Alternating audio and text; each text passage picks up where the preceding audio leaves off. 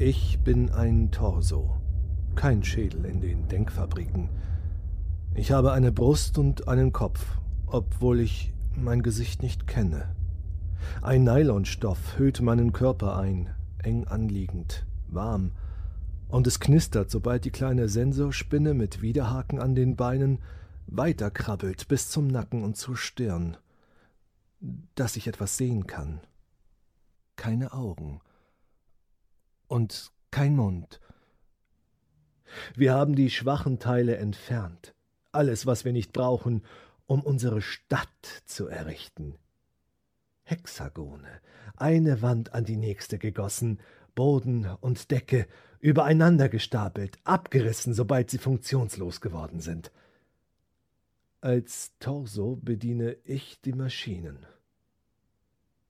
Heute trägt mich die Transportgondel aufwärts zu einem Schaufellader. Ich sehe ihn schon aus der Ferne, seinen Ausleger, von grauer Morgensonne bestrahlt, während unter mir die Gebäude vorüberziehen, Stahlwerke und Glukosedestillen. Im Ausschnitt kann ich das Krematorium erkennen, ein Dom des Wissens und der Transformation. Dort, wo alles Leben entspringt und vergeht, damit aus Fleisch wieder Strom werden kann. Pure Gedanken, die ins elektrische Netz zurückgespeist werden, das alle Hexagone miteinander verbindet. Unsere Toten leben in den Kabeln und Strommasten weiter, geben uns Kraft für das gemeinsame Tagwerk. Sie flüstern und singen. Sie sprechen zu uns mit ihren Geisterstimmen, die jeder versteht, der ein Mikrofon hat. Ich bin taub und höre sie nicht. Für meine Funktion ist ein Ohr ohne Wert. Noch sechs Minuten bis zur Schicht. Mit leichtem Ruck schwenkt die Gondel an der Oberschiene ein und gleitet weiter nach links, bevor ein Bremspuffer der Fahrt ein Ende setzt. Die Türen schwingen auf. Die Sitzschale wird vom Fenster weggedreht. Dann heben Greifzangen meinen Torso empor und ziehen mich in die Kabine des Baggers. Am Steuerthron werde ich abgesetzt. Schnell spanne ich die Brustmuskeln an, strecke meine Armstümpfe vor, als auch schon Kabel aus den Konsolen rasseln und sich mit meinen Nerven verbinden. Pro Arm drei Anschlüsse und zwei im Nacken. Jetzt spüre ich das Gewicht der Schaufeln, die ich schwer in die Tiefe absenke, mit Hydraulik und Benzinkraft um eine neue Grube auszuheben. Aber der Boden ist hart und ich keuche, während ich das Erdwerk bearbeite, ansteche, aufreiße und in meine gewaltigen Schaufeln schiebe. Wenn ich den Ausleger hochziehe, spuckt der Motor schwarzen Qualm. Die Baumaschine ist alt, sie müsste dringend ausgetauscht werden. Doch erst am Ende der Schicht. Ich hoffe, wir halten so lange durch. Waggon auf Waggon. Im rastlosen Takt kommen sie angerollt. Keine Atempause zwischen den Eisenbahnen. Unermüdlich, immer mehr, immer neue. Und ich kippe den Abraum hinein, so schnell ich nur kann. Trotzdem sind viele von ihnen leer, als sie zur Halde weiterrumpeln. Wurde die Arbeitsfrequenz erhöht? Wie soll ich das Tagespensum so schaffen? Der Schweiß bricht mir aus, als ich den Bagger zur Höchstleistung antreibe, doch ich falle zurück, kann die Zeit nicht mehr aufholen, bis plötzlich das weiße Signallicht aufblitzt. Fehlfunktion. Halt! Irgendwo hat sich eine Schaufel verhakt.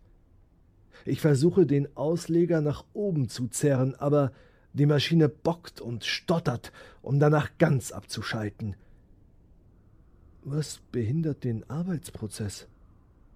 Ein Findling? Über Schulter und Hals lasse ich die Sensorspinne in mein Gesicht draufklettern und stelle die Schärfe neu ein.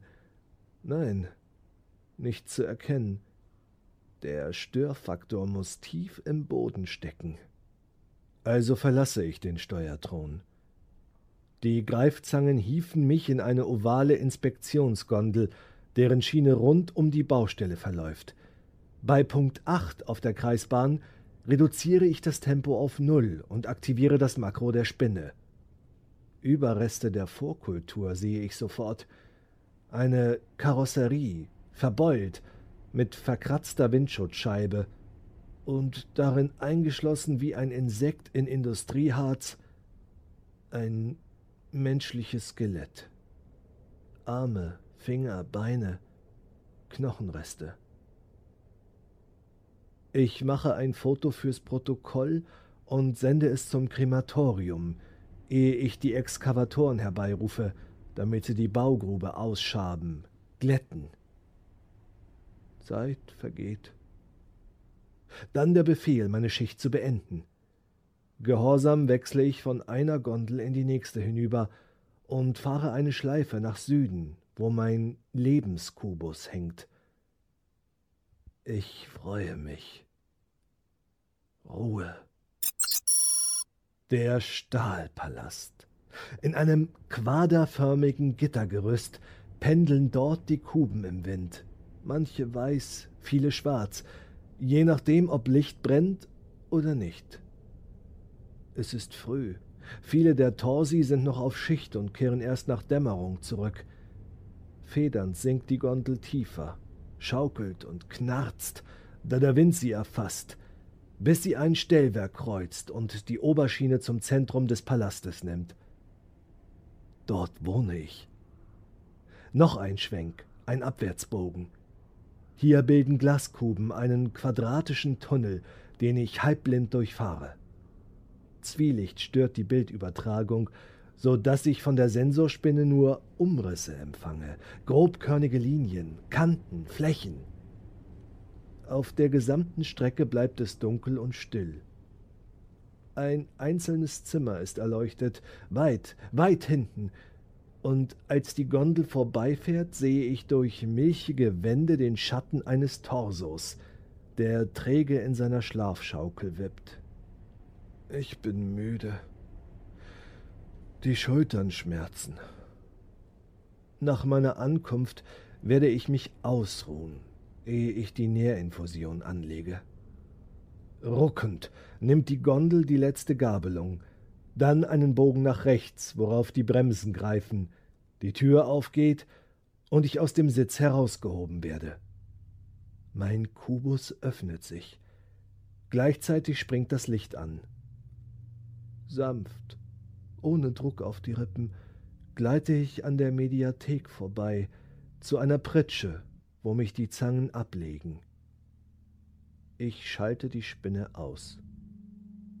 Seltsam, dass ich zwar keine Töne von außen empfange, weil ich keine Ohrmuschel habe, mir keine zugeteilt wurde, aber mein Blut in den Adern brausen hören kann ganz deutlich, ganz nah. Ein stimulierendes Donnern, das mich antreibt. Jetzt flackern Lichter in meinem Kopf, Blitze, blau-weiß, ganz anders als die Bilder der Spinne. Und dieses Rauschen. Ich bin hungrig. Es wird Zeit für meine Abendration und die tägliche Dialyse. Doch bevor ich die Greifzangen herbeirufen kann, erhalte ich einen drängenden Rückruf des Krematoriums und melde mich pflichtgemäß. Die Überreste wurden aus der Baugrube entfernt und unverzüglich zerstört.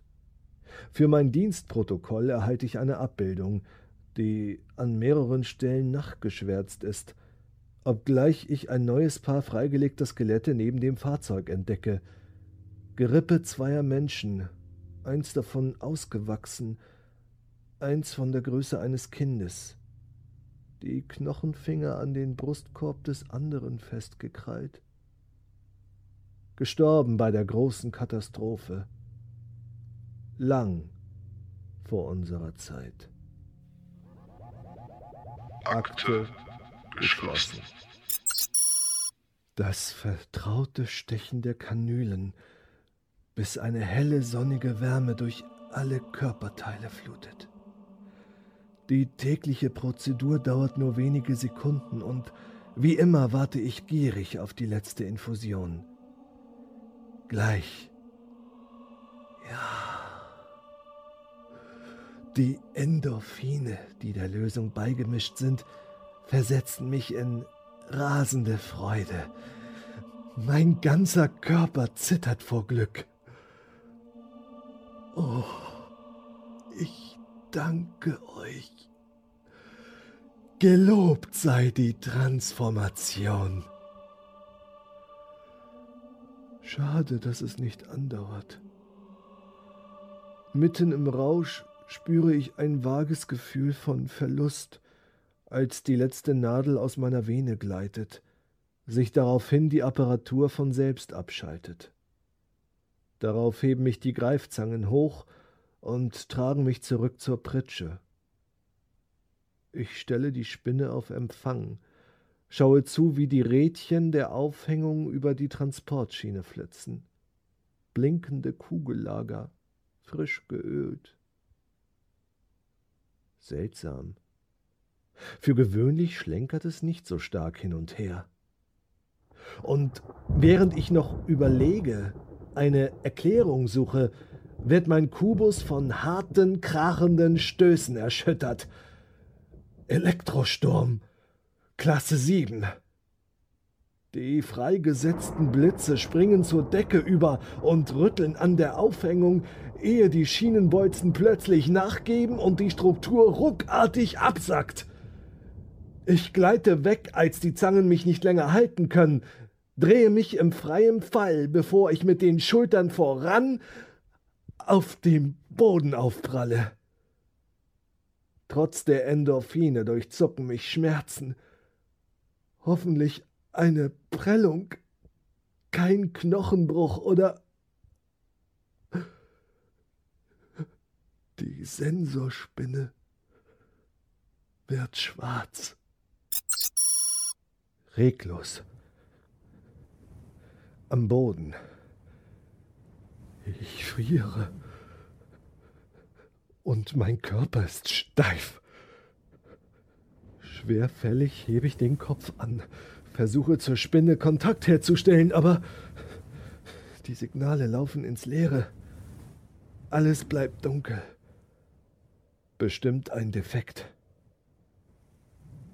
Indes wurde meine interne Uhr mit der Werkszeit synchronisiert und mir fällt auf, dass ich drei Stunden über bewusstlos war. Sanitäter hätten längst bei mir sein müssen. Was ist geschehen? Wurde der Palast beschädigt? Ich entscheide mich, die Notfrequenz zu wählen, um meinen Status durchzugeben, erhalte jedoch nur eine knappe Fehlermeldung. Krematorium nicht erreichbar. Bitte warten. Das ist niemals passiert. Keine Luft. Als wäre eine Schiene auf meinen Rücken gepoltert. Und mein Hals ist wie zugeschnürt. Ich atme in kurzen, flachen Stößen, während meine Gedanken rauschen wie Statik. Was, wenn keiner kommt? Unter Schmerzen taste ich mit den Stümpfen die Umgebung ab. Nichts außer den Kacheln, glatt und eiskalt. Die Muskeln zittern und Schweiß bricht mir aus. Keine Endorphine und Durst. Helft mir. Bitte. Hilfe! Doch alle Leitungen bleiben weiter besetzt. Stunden vergehen, bis ein Griff aus Stahl mich umschließt und in die Höhe trägt. Ich gleite nach vorn, werde auf den Polstern einer Liege oder einem Gelbett abgelegt.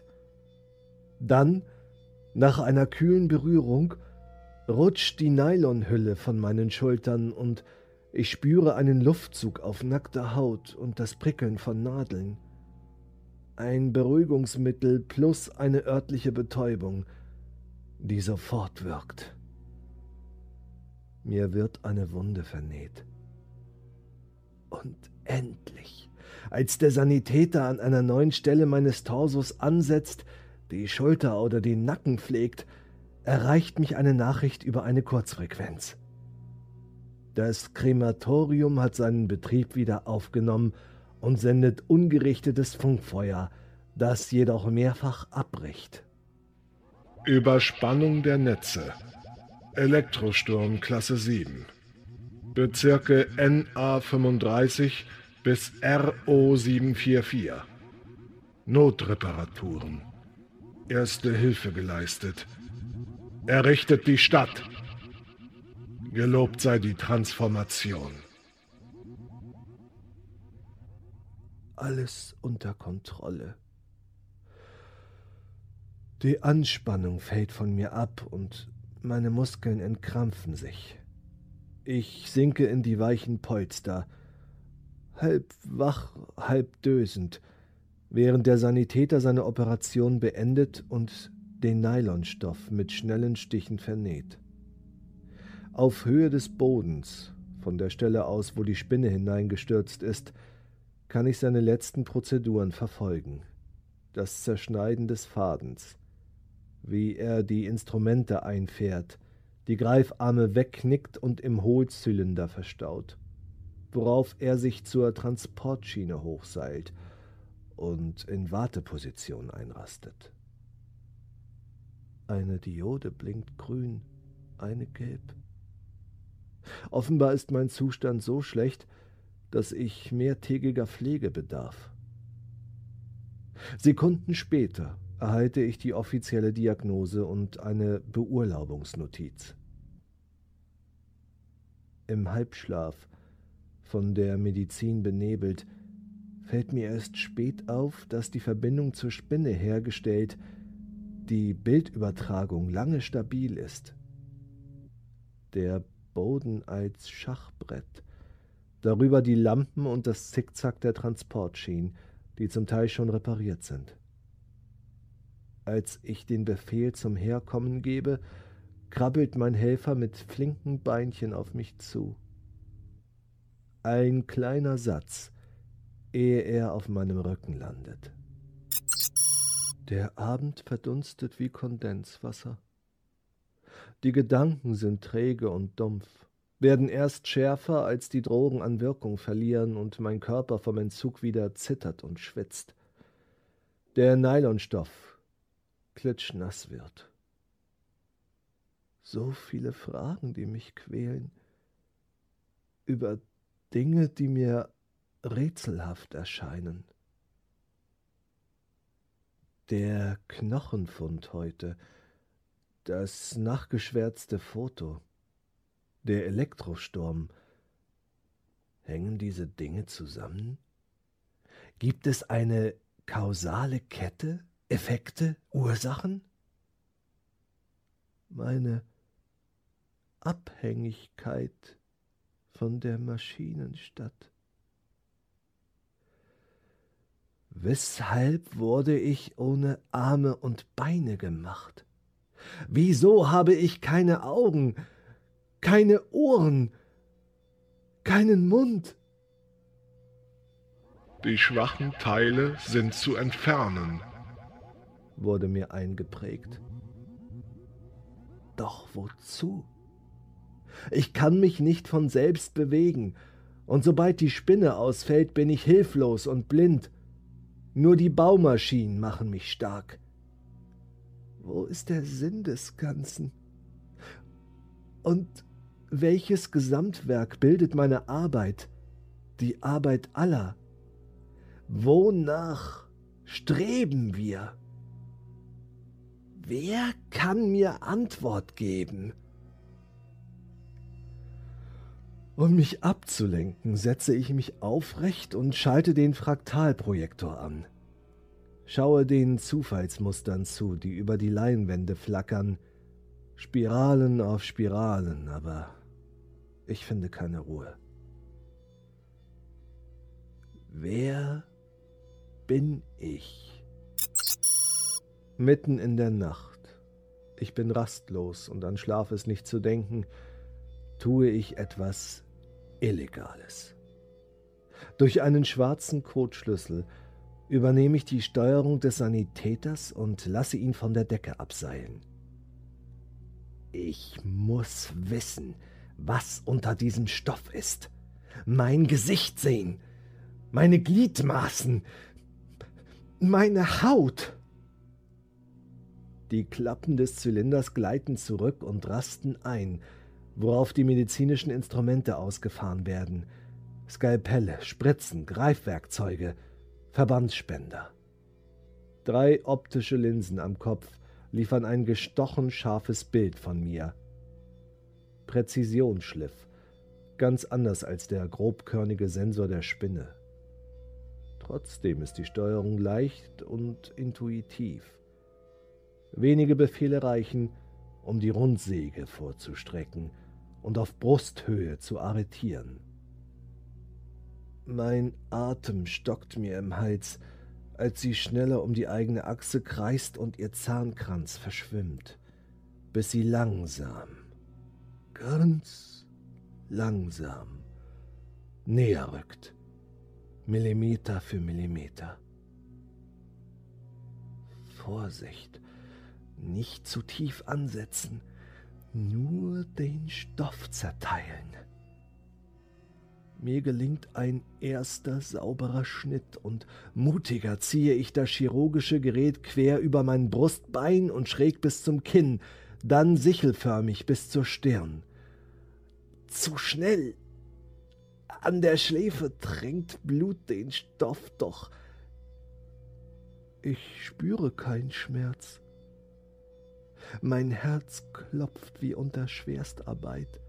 Der ganze Torso zittert und ich muss die Operation kurz unterbrechen. Mit zwei Spreizklemmen ziehe ich die Stoffhülle auseinander und sehe zum ersten Mal meine Rippen, kalkweiß und glänzend vor Schweiß. Fiebrig reguliere ich den optischen Zoom und stelle ihn auf meinen Kopf scharf. Gleichzeitig streifen die Zangen das Textil von den Schultern und mein Gesicht kommt zum Vorschein. Reste von Lippen und Augenlider, mit schwarzem Faden zugenäht, der längst mit der Haut verwachsen ist. Um mein Profil zu betrachten, wende ich den Kopf nach links, ungläubig, doch seltsam fasziniert. Mir wurde das Ohr abgenommen. Da sind Narben am Rand des Gehörgangs, der komplett verschlossen ist. Der Nylonstoff fällt ganz von mir ab. Ein faltiges, graues Bündel, so als hätte ich mich gehäutet. Nackt mustere ich mein Ebenbild im Fokus der Linsen. Die Armstümpfe, durchbohrt von Buchsen und voller Narben und mein Gesicht, das eingefallen ist und schlaff, wie das einer Leiche. Ich muss mich erst an den Anblick gewöhnen, akzeptieren, dass ich das bin oder das, was von mir übrig ist. Wann wurden die chirurgischen Eingriffe durchgeführt? Bei meiner Geburt? Oder später? Man hat ein Werkzeug aus mir gemacht. Mittlerweile ist früher Morgen und draußen außerhalb des Kubus gleiten Torsi als milchige Schemen vorbei, auf dem Weg zu ihrer Schicht. Sie werden sich bestimmt nicht fragen, wofür wir die Fabriken brauchen und die vielen Einzelteile, die sie fertigen, Tag und Nacht. Eine Kupferspule hier, eine Metallplatte dort. Aber was ist die Summe all dessen, das große Ganze? Was produziert diese Stadt? Ich rufe eine Gondel herbei. Bis zu ihrer Ankunft bleibt mir Zeit, meine Lieder aufzuschneiden. Ich sehe. Meine Augen liefern ein Prisma aus Farben, rote, gelbe und blaue Gradienten, noch stark verwaschen eine Sicht wie im Nebel. Ohne die Spinne wüsste ich nicht, wo ich wäre. Ihre optischen Daten sind mit dem Sehnerv gekoppelt, um alle Konturen der Gegend nachzuzeichnen. Kein Monochrom mehr. Wie warm der Sonnenaufgang ist. Die Transportgondel rumpelt über eine Weiche und nimmt den Schienenstrang nach Norden, den Güterzügen folgend. Zur Vorsicht wechsle ich an jedem Stellwerk die Fahrtrichtung und wähle einen Zickzackkurs. 90 Grad nach links oder rechts. Je näher die Randbezirke rücken, desto schlechter wird die Oberschiene, und schweren Herzens tausche ich die Gondel gegen ein älteres Modell, das verrostet und langsam, dafür solide und zuverlässig ist. Unter mir rauscht der Güterverkehr entlang. Schnüre aus schwarzen Waggons, wie Ameisen, die hoch zum Stadtrand klettern, beladen mit ihrer Fracht. Turbinen, Rohren, Gastanks und Schott. Und da, als ich einen Scheitelpunkt erreiche und endlos weit bis zum Horizont blicken kann, erkenne ich, wohin die ganzen Züge fließen. Ein neues Krematorium, dreifach so groß wie das alte. Seine Schornsteine ragen auf in den Himmel, gigantische Türme, perlweiß wie Knochen, und aus den Kaminen sickert ein fettiger, gelber Qualm, der die gesamte Landschaft verpestet. Was für ein Gebäude!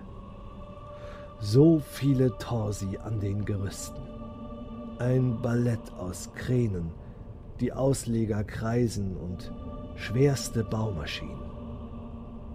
Der Anblick überwältigt mich. Es gelingt mir erst, mich loszureißen, als die Gondel weitergleitet, den Talkessel abwärts, von einem Windstoß durchgerüttelt. Stopp! Ich bin viel zu dicht dran. Zurück in die andere Richtung. Doch das Tempo steigt an und schneller.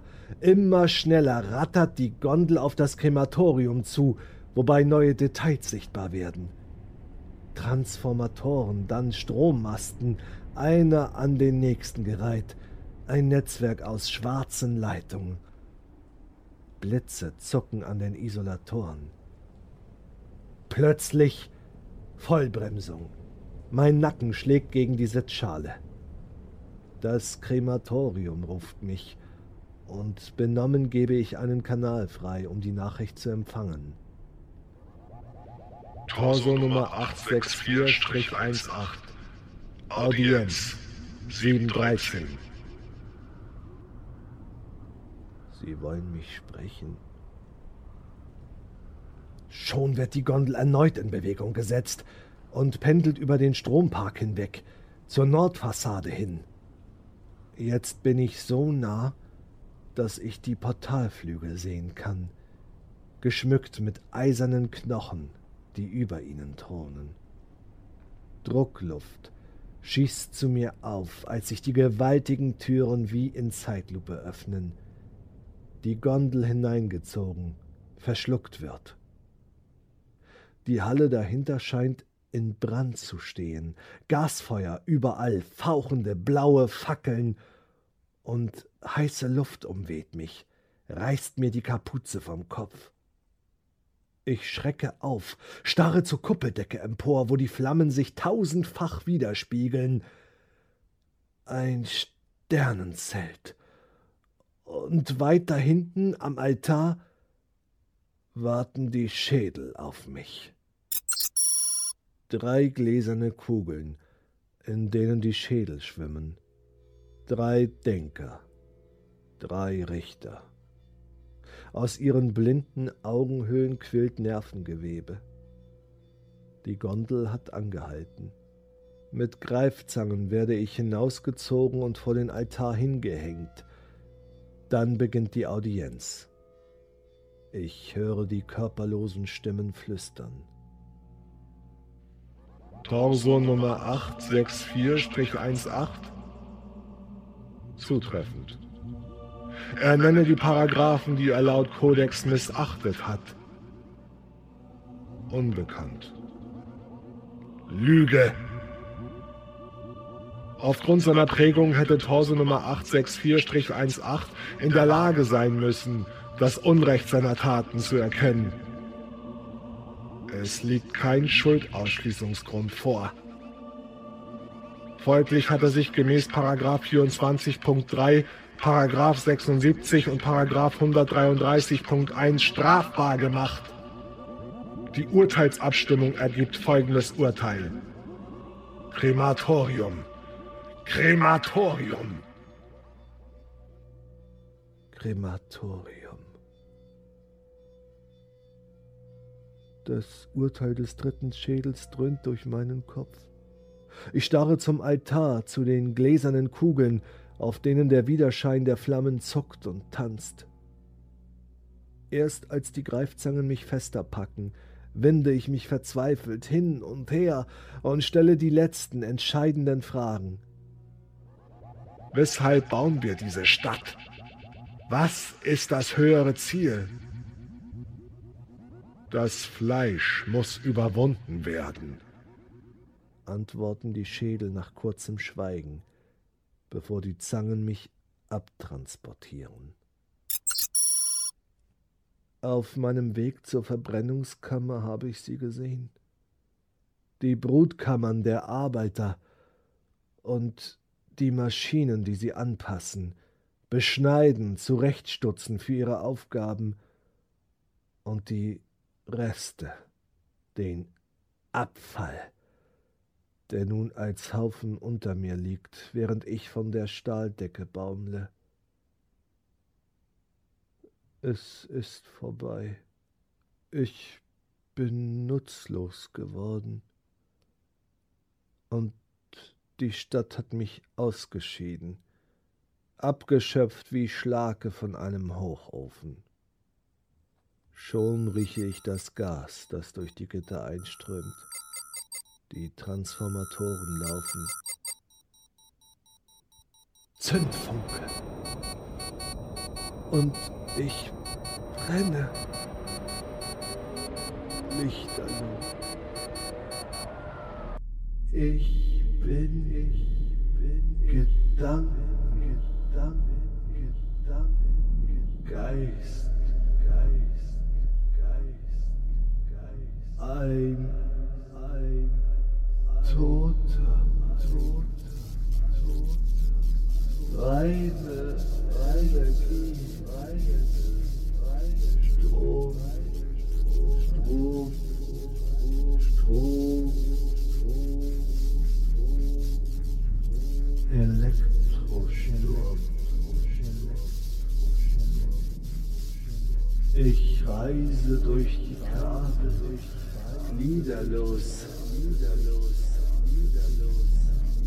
Hört ihr mich flüstern?